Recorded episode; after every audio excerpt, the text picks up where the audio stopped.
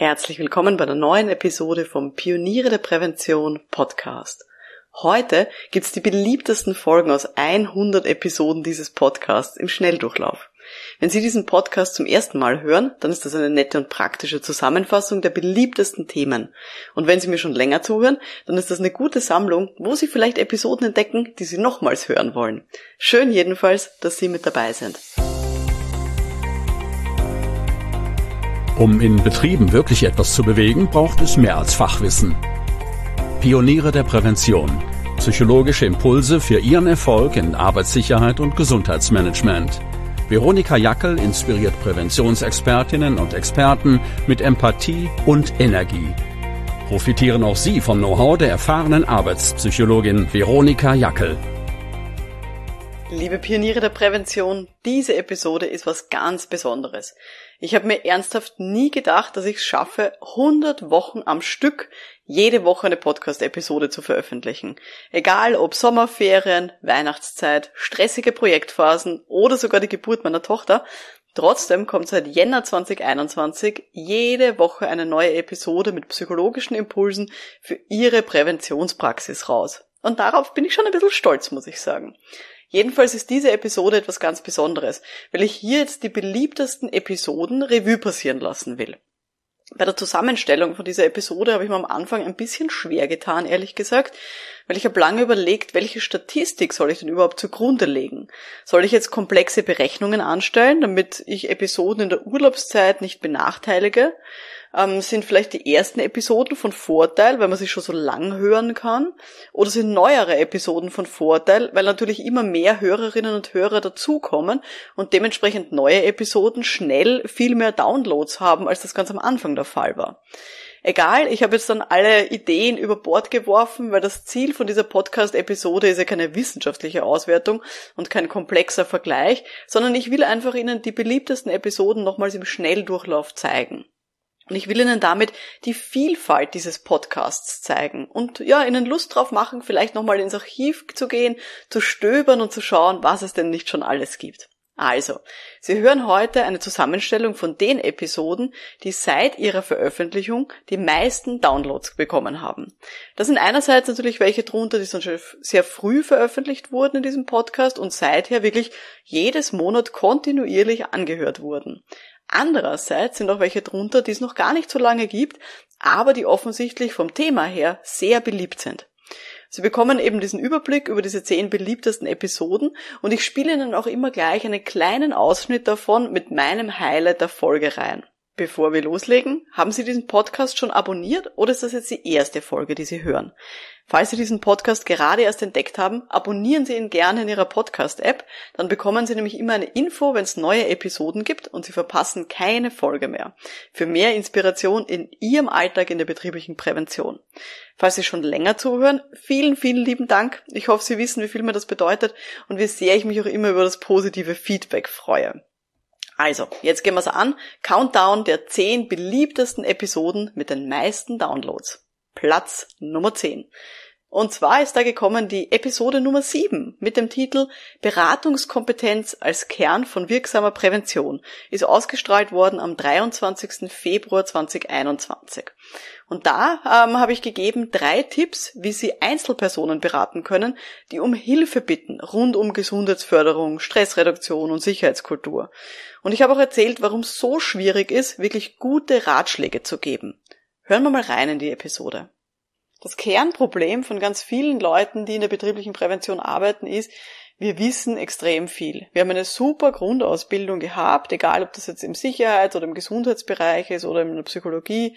Wir haben viele Theorien gelernt und wir geben sehr gerne fachliche Ratschläge auf Basis dieser Theorien, der Modelle und zum Teil auch ja auf unserem Erfahrungswissen. Aber man muss hier immer sehr vorsichtig sein, weil Ratschläge sind nicht immer nützlich.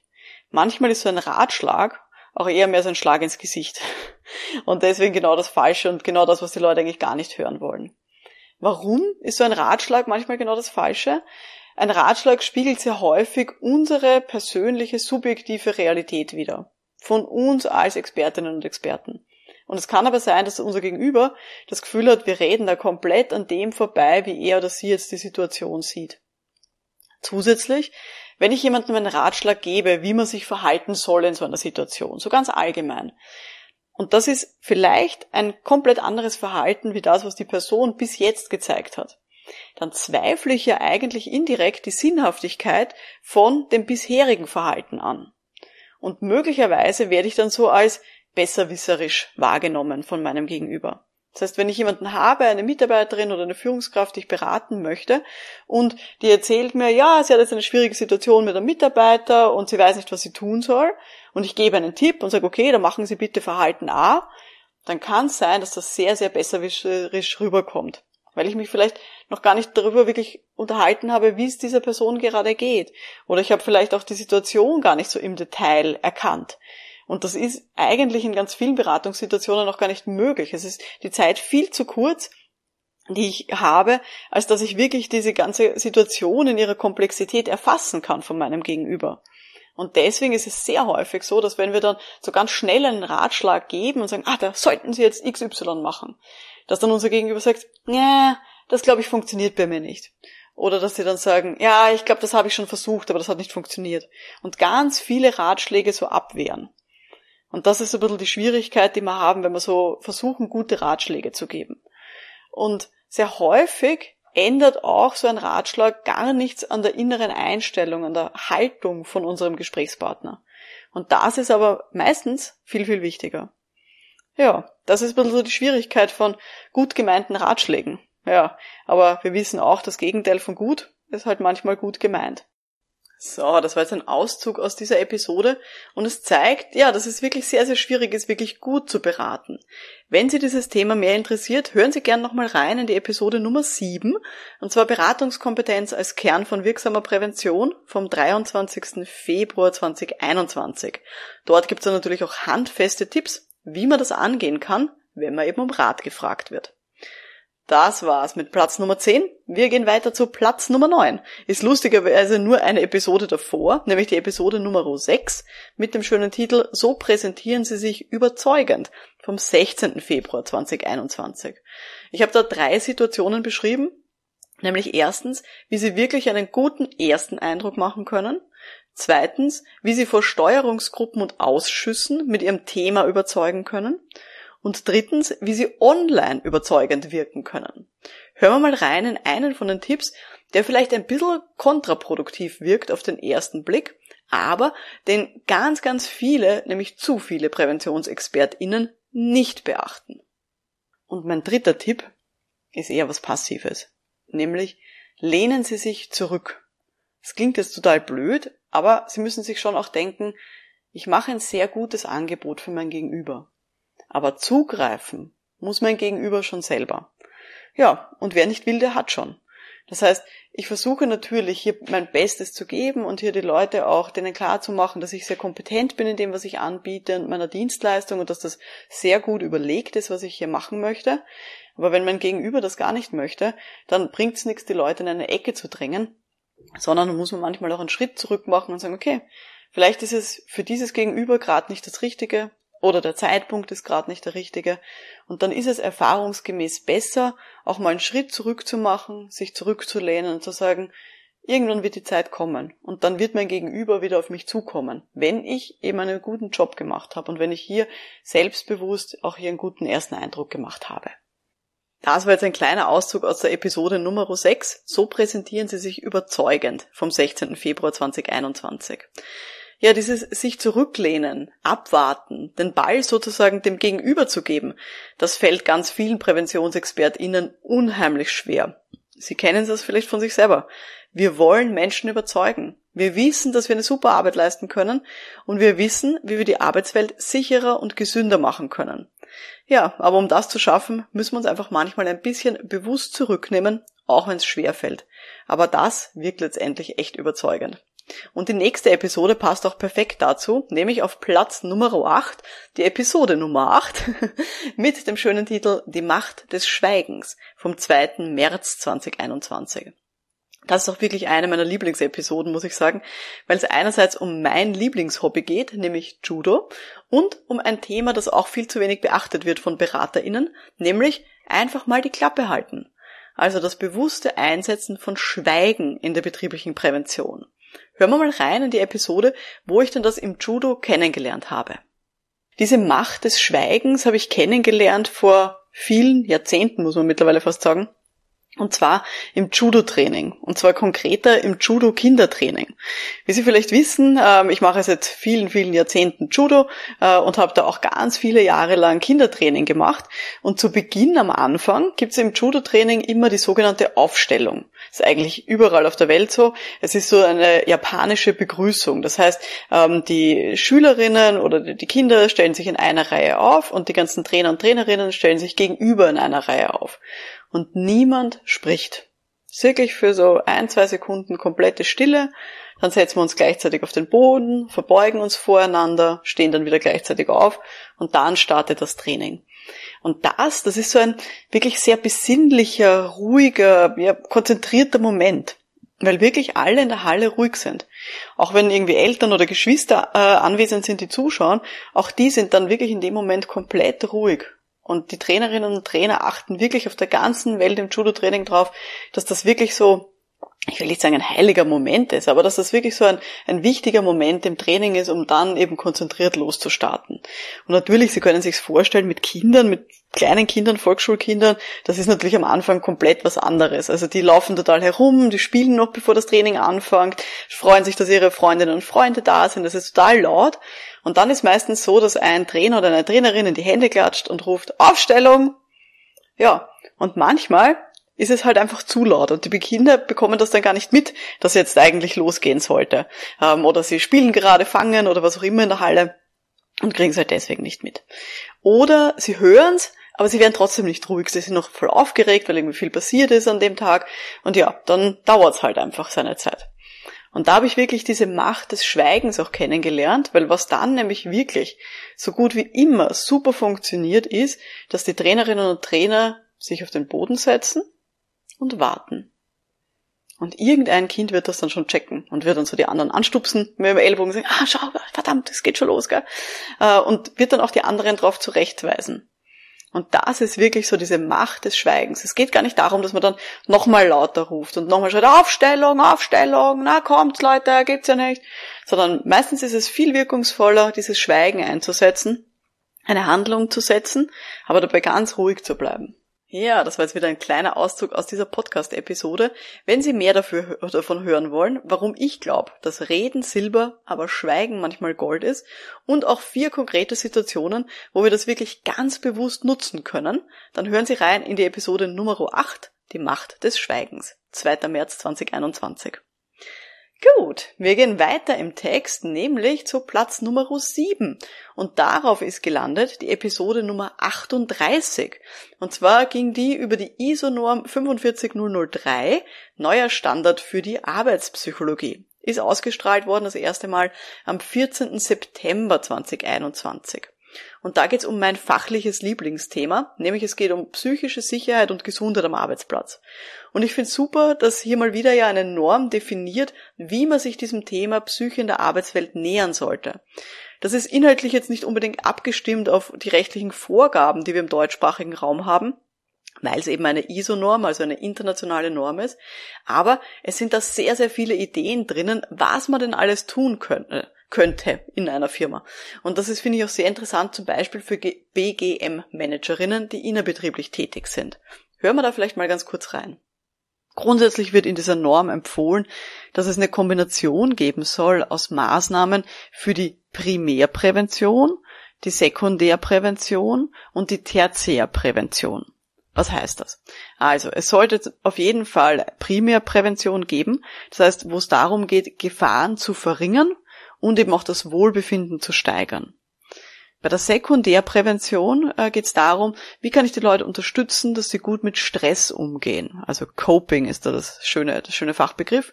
Und auch, wie kann ich Bewusstsein schaffen in der Belegschaft für diese Themen. Und zum Beispiel so ein EAP-System wäre auch Sekundärprävention. Also so ein Employee Assistance Program, wie es so schon heißt. Also zum Beispiel so eine Hotline, wo sich die Beschäftigten hinwenden können, wenn es ihnen nicht gut geht. Das fällt alles unter Sekundärprävention. Und dann haben wir noch die Tertiärprävention, also die dritte Ebene. Und das ist dann die Unterstützung, wenn etwas passiert ist. Das heißt, wenn schon jemand erkrankt ist beispielsweise, dass man dann sich um betriebliche Wiedereingliederung kümmert. Dass die Leute zum Beispiel nach einem längeren Krankenstand aufgrund von Burnout wieder eingebettet werden in die Arbeit. Und diese Norm, diese 45.003, empfiehlt eben, dass es eine Kombination sein soll aus all diesen drei Ebenen. Primär, Sekundär und Tertiär. Ja, das war wieder ein kleiner Auszug aus dieser Podcast-Episode. Wer mehr über diese ISO-Norm 45003 erfahren möchte, der kann gern reinhören in die Episode Nummer 38 über diesen neuen Standard in der Arbeitspsychologie. Wir gehen weiter in den Top 10 der beliebtesten Podcast-Episoden hier und wir landen auf Platz Nummer 6 mit der Episode 3. Deshalb müssen sie sich positionieren, hatte geheißen und ist ausgestrahlt worden am 26. Jänner 2021. Und zwar habe ich da vorgestellt den zweiten von sechs Schritten im sogenannten Fahrplan zum Erfolg. Fahrplan zum Erfolg, no, dass ich es noch rausbringe.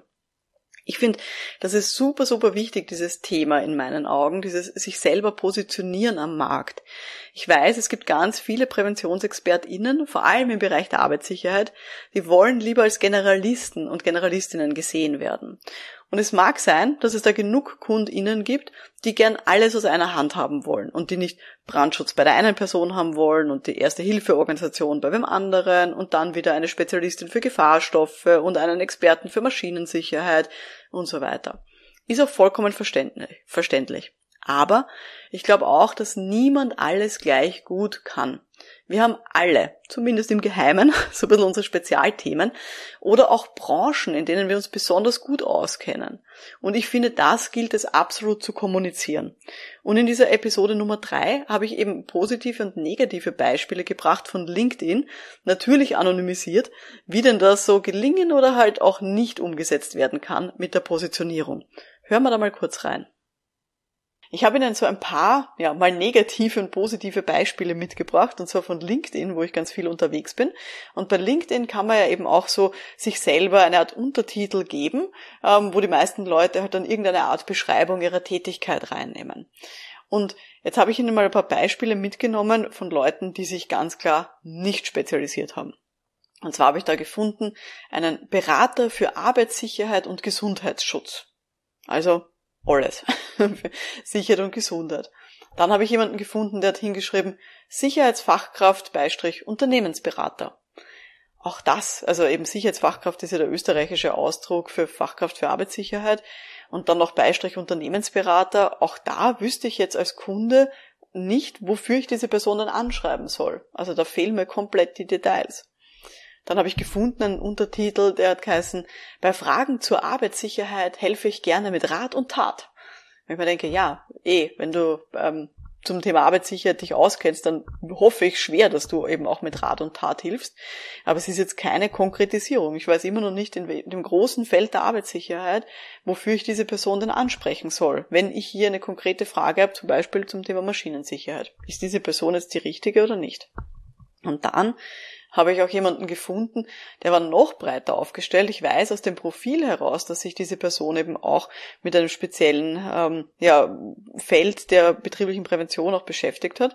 Aber da war der Untertitel, und jetzt zuhören, wir gestalten Zukunft, beraten Unternehmen, entwickeln Konzepte und begleiten die Umsetzung das kann alles sein. Also ganz ehrlich, das hat nichts zu tun jetzt mit einem klaren Themengebiet. Das könnte auch eben ein Unternehmensberater für, weiß ich nicht, agile Kommunikation sein. Der wird auch drunter schreiben. Ich gestalte mit Ihnen Zukunft, berate Unternehmen, entwickle ein Konzept.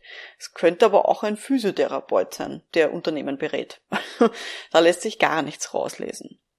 Also Sie sehen, wenn man hier das Feld ganz groß aufmacht, dann weiß man zum Beispiel, und das ist einer der Gründe, warum Spezialisierung so wichtig ist, auch bei einem sozialen Netzwerk wissen potenzielle Kunden nicht, wofür sie sich dann an diese Person wenden sollen. Ja, auch das war wieder ein kleiner Auszug aus dieser Podcast-Episode. Wenn Sie also selber sehr breit aufgestellt sind, dann hören Sie mal rein in die Episode Nummer drei. Da erzähle ich auch sehr selbstkritisch, wie mein Weg war hin zu einer Spezialisierung als Arbeitspsychologin für die Gefährdungsbeurteilung psychischer Belastungen. War jedenfalls ein steiniger Weg, kann ich schon mal verraten. Gut, wir sind bei der Hälfte angelangt. Wir kommen zu Platz Nummer 5 in diesem Countdown.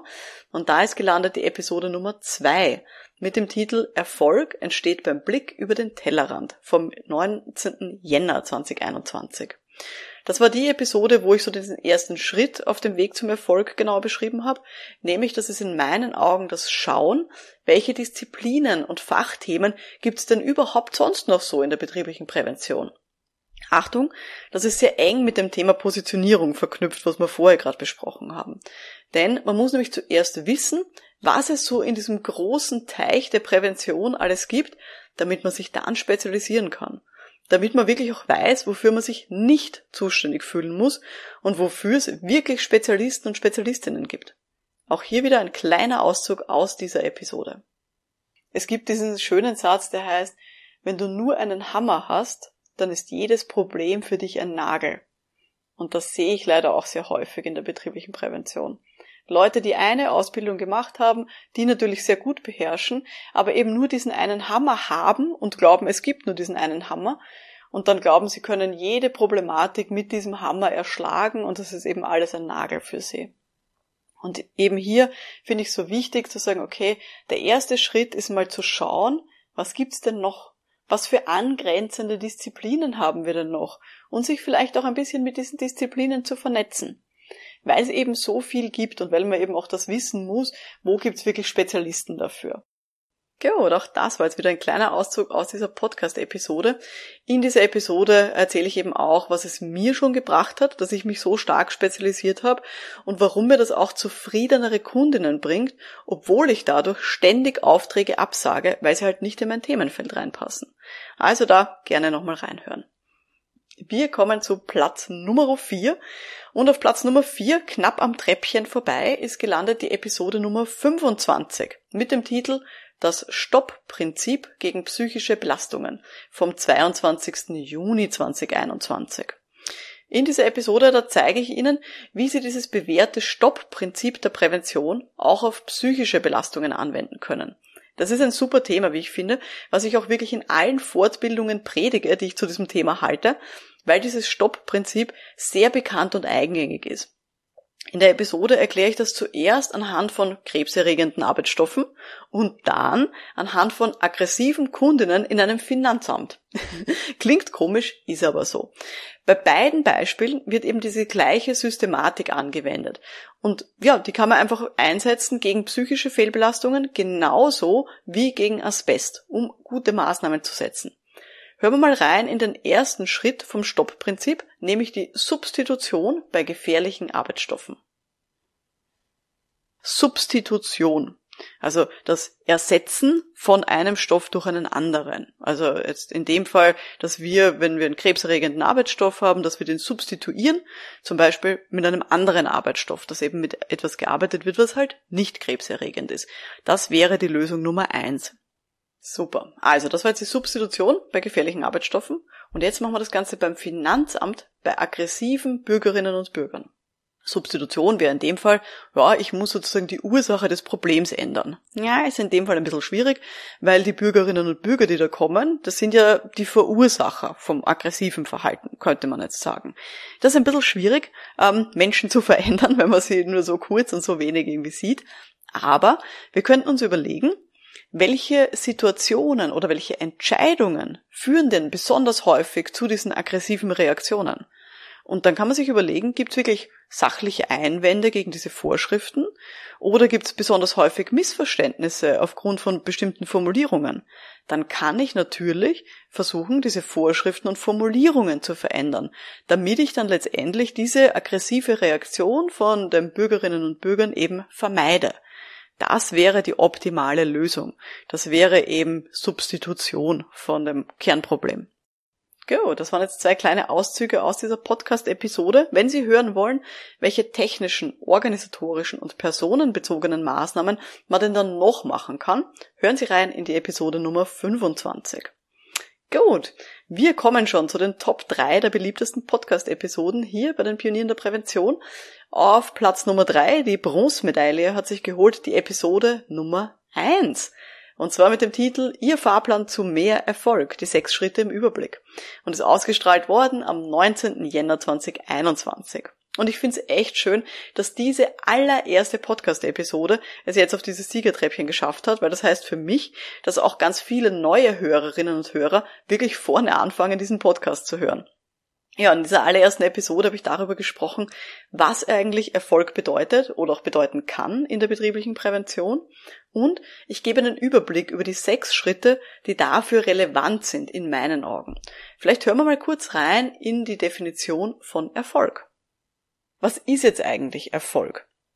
Es ist so ein bisschen ein Vorurteil, dass man glaubt, dass Erfolg immer etwas ganz, ganz Großes sein muss. Also, dass man dann zum Beispiel einen 50.000 Euro Auftrag bekommt oder eine offizielle Auszeichnung oder wenn Sie angestellt sind, dass eine Beförderung, dass das wirklich der Weg zum Erfolg ist.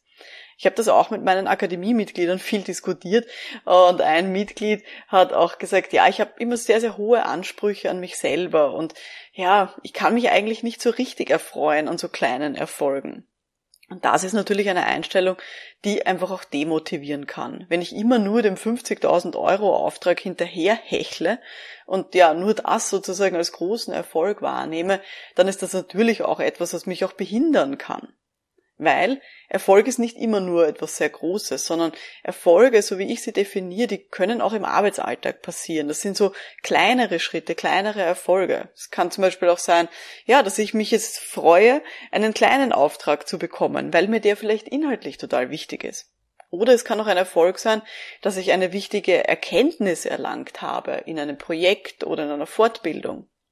Oder, was auch für mich ein Erfolg ist, das sind so positive Veränderungen, die ich vielleicht so an mir schleichend bemerke, dass ich so das Gefühl habe, ja, in den letzten Jahren habe ich mich in eine Richtung entwickelt, die ich für sehr, sehr angenehm empfinde oder wo ich so das Gefühl habe, da kann ich besser arbeiten. Und auch das ist Erfolg, ganz ehrlich. So, das war jetzt ein Auszug aus dieser allerersten Podcast-Episode. Vielleicht hat sie auch ein bisschen angeregt, darüber nachzudenken, was ist eigentlich Erfolg für Sie persönlich? Gut. Wir kommen zu Platz Nummer zwei. Die Silbermedaille geht an die Episode Nummer 56 mit dem Titel Psychische Gefährdungsbeurteilung, ehrliche Antworten auf die häufigsten Fragen vom 18. Jänner 2022. In dieser Episode rede ich über mein Spezialthema, weil als Arbeitspsychologin mache ich halt seit vielen, vielen Jahren bei meinen Firmenkunden fast ausschließlich die Gefährdungsbeurteilung psychischer Belastungen. Und deswegen freut es mich wirklich sehr, dass diese Episode auch am zweithäufigsten angehört wurde bisher. Super, dass Sie an diesem Thema auch so interessiert sind. Und vielleicht hören wir an der Stelle mal kurz rein in eins der häufigsten Vorurteile zu diesem Thema, nämlich zur Frage der Messbarkeit. Und immer wenn es um dieses Thema geht, dann kommt auch sehr schnell der Einwand, ja, aber so psychische Belastungen, die sind doch so abhängig von der Persönlichkeit und vom privaten Stress, das kann man doch gar nicht objektiv messen, oder? Also das ist was, was ich dann sehr häufig höre. Und da muss man klar trennen. Psychische Belastungen sind was anderes als psychische Beanspruchungen. Psychische Beanspruchung ist das, was wir fühlen, dieses Stress, dieses Gefühl, gestresst zu sein. Oder auch eben dann Burnout oder Schlafstörungen oder all diese Auswirkungen, die wir haben. Aber psychische Belastungen sind eben psychische Arbeitsbedingungen. Also zum Beispiel, wie viele Aufgaben ich gleichzeitig erledigen muss. Und das ist überhaupt nicht abhängig von der Persönlichkeit. Das ist für jede Person ident, egal wer da sozusagen an diesem Schreibtisch sitzt. Deswegen gibt's für mich drei große Varianten, wie man das eben sehr objektiv messen kann. Nämlich erstens, wenn ich einen Fragebogen verwende oder auch wenn ich Interviews mache, dass ich hier mal die richtigen Fragen stelle. Dass ich eben Fragen stelle, die auf Arbeitsbedingungen abzielen und nicht auf das Gefühl oder eben die Schlafstörungen, die dann jemand hat. Zweite wichtige Geschichte. Ähm, ich kann es auch objektivieren, indem ich viele Antworten einsammle. Also wenn ich eine Befragung mache, dass ich dann eben nicht nur eine Befragung mache mit fünf Leuten, sondern im Idealfall mit eben allen Leuten, die an diesem Arbeitsplatz arbeiten. Keine Ahnung, sind dann vielleicht 30 oder so. Ähm, das ist auch ein, ein wichtiger Punkt, um hier nochmal unter Anführungszeichen objektivere Antworten zu bekommen. Dritter Punkt, wie ich es auch nochmal ein bisschen objektivieren kann, wenn man so möchte, ist, indem man Beobachtungsverfahren einsetzt. Also wenn ich es von außen mir anschaue, wie hier Arbeit funktioniert und hier auf die richtigen Dinge achte, indem ich, keine Ahnung, zum Beispiel mitstoppe, wie lange jemand für bestimmte Dinge braucht, dann ist das auch etwas, was von außen ganz objektiv zu messen ist. Ja, unter uns, man muss schon zugeben, wenn jemand schlecht drauf ist gerade, irgendein Mitarbeiter ist schlecht drauf, dann kann schon sein, dass dem die Frage ziemlich wurscht ist und der wird immer jammern, egal was ich ihn dann frage. Aber das ist eben dann auch wirklich die Kunst dahinter, wenn sich jemand gut auskennt mit dem Thema, hier dann eben auch zu differenzieren zwischen, okay, was ist die Arbeitsbedingung und was ist dann die psychische Beanspruchung, die das dann auslöst. Ja, das war jetzt wieder ein kleiner Auszug aus dieser Podcast-Episode und warum man psychische Belastungen genauso messen kann wie Temperatur, Licht oder Grippefälle. Ja, ich weiß schon, es sind andere Methoden, aber es geht halt für Profis genauso leicht, mehr oder weniger. Wenn Sie jetzt hören wollen, ja, zu diesen psychischen Belastungen noch viel mehr, dann gerne reinhören in die Episode Nummer 56. Und jetzt, Trommelwirbel, wir kommen zu Platz Nummer eins. An wen geht die Goldmedaille? Goldmedaille wird vergeben an die Episode Nummer 58. Am häufigsten gehört bisher wurde das Thema Stolperfallen bei Gruppendiskussionsmoderation vom 1. Februar 22 ist für mich wirklich überraschend auf Platz eins und ich freue mich richtig, dass Sie am häufigsten eine Episode angehört haben mit diesen ganzen Tipps und Stolpersteinen aus der Beratungspraxis. Weil Gruppendiskussionen moderiere ich wirklich gern. Das ist jedes Mal was anderes. Manchmal fühle ich mich wie im Flow, manchmal habe ich das Gefühl, das ist einfach nicht gut und es hakt zwischen mir und der Gruppe. Egal, ob das jetzt ASA-Sitzungen sind, Gefährdungsbeurteilungen, Seminare oder Gesundheitszirkel, damit Sie bei Ihren Moderationen von Gruppendiskussionen wirklich ein richtig gutes Gefühl haben und viel mehr dieses Flow-Gefühl, gibt es in dieser Episode richtig viele Anregungen. Hören wir aber vielleicht mal rein in eine von den Stolperfallen, die ich auch in dieser Episode aufzeige. Nummer vier. Was ist die vierte Stolperfalle, die ich heute mitgebracht habe, wenn man eine Gruppendiskussion moderiert? Ein Vielredner jemand oder eine Vielrednerin, jemand, der die ganze Zeit quatscht. Ich bin mir sicher, Sie haben das selber schon mal erlebt in Gruppendiskussionen. So eine Person, die sich einfach wichtiger nimmt als alle anderen, die nur die eigenen Ideen sagen möchte, die überhaupt nicht zuhören kann. Vielleicht auch jemand, der nicht so auf den Punkt kommt, also es nicht schafft, da einfach klar, kurz und knackig seine Meinung zu äußern ich kenne auch Leute, die dann ständig abschweifen, also die da auch irgendwie nicht hinkommen und halt ständig neue Themen aufreißen. Und das sind Leute, die eigentlich nur dann schweigen, wenn sie Luft holen müssen. Und da einfach nicht, ja, die anderen zu Wort kommen lassen. Das ist ein großes Problem und das ist etwas, was, glaube ich, ganz viele ModeratorInnen auch nicht mögen und was sie sagen, boah, das ist so anstrengend mit den Leuten. Aber natürlich kann man auch hier was tun. Eine wichtige Sache ist ganz klar, klare Fragen stellen. Also einfach nur zu sagen, hm, was sagen Sie denn so dazu? Haben Sie da eine Idee? Das lädt natürlich dazu ein, dass man jetzt alles sagt, was einem in den Sinn kommt. Aber hier klare, kurze Fragen zu stellen, ist ganz wichtig. Und sich dann auch zu trauen, abzubrechen, wenn jemand diesen Fragekomplex auch verlässt und plötzlich komplett andere Dinge dann besprechen möchte. Dass man sagt, Dankeschön, ähm, super für diese Wortmeldung. Ähm, ich nehme dieses Thema, was Sie jetzt noch angesprochen haben, dieses zweite, ich schreibe es mir auf und dann wirklich halt was in die Hand nehmen und aufschreiben. Aber ähm, das würde ich gerne später besprechen. Also hier wirklich auch reinzufahren. Und das ist ein bisschen die Kunst, wenn man so eine Gruppendiskussion moderiert, hier einerseits das ein bisschen laufen zu lassen und andererseits auch klare Grenzen zu setzen und damit allen anderen auch zu signalisieren, mir ist es wichtig, dass auf meine Fragen geantwortet wird, aber ich muss natürlich auch auf die Zeit schauen und das können Sie immer als Ausrede verwenden. Na, es tut mir leid, wir haben nicht mehr so viel Zeit, ähm, um dann eben auch so viel Redner abzubrechen. Gut, das war wieder ein kleiner Auszug aus dieser Podcast-Episode. Mehr zu diesem Thema und noch fünf weitere Stolperfallen bei der Moderation von Gruppendiskussionen bespreche ich in dieser Episode Nummer 58. Ja, weil ich es einfach total schätze und mag, wenn ich Gruppen moderiere und ja, auch die Herausforderungen, die damit verbunden sind. Ist immer wieder ein schöner Nervenkitzel. ja, das war die beliebteste Episode aus den letzten 100 Wochen. Wenn Sie jetzt die eine oder andere Episode gern nochmal nachhören wollen, in den Show Notes, also in der Beschreibung von dieser Podcast-Episode, sind nochmal diese Top 10 Episoden natürlich aufgelistet.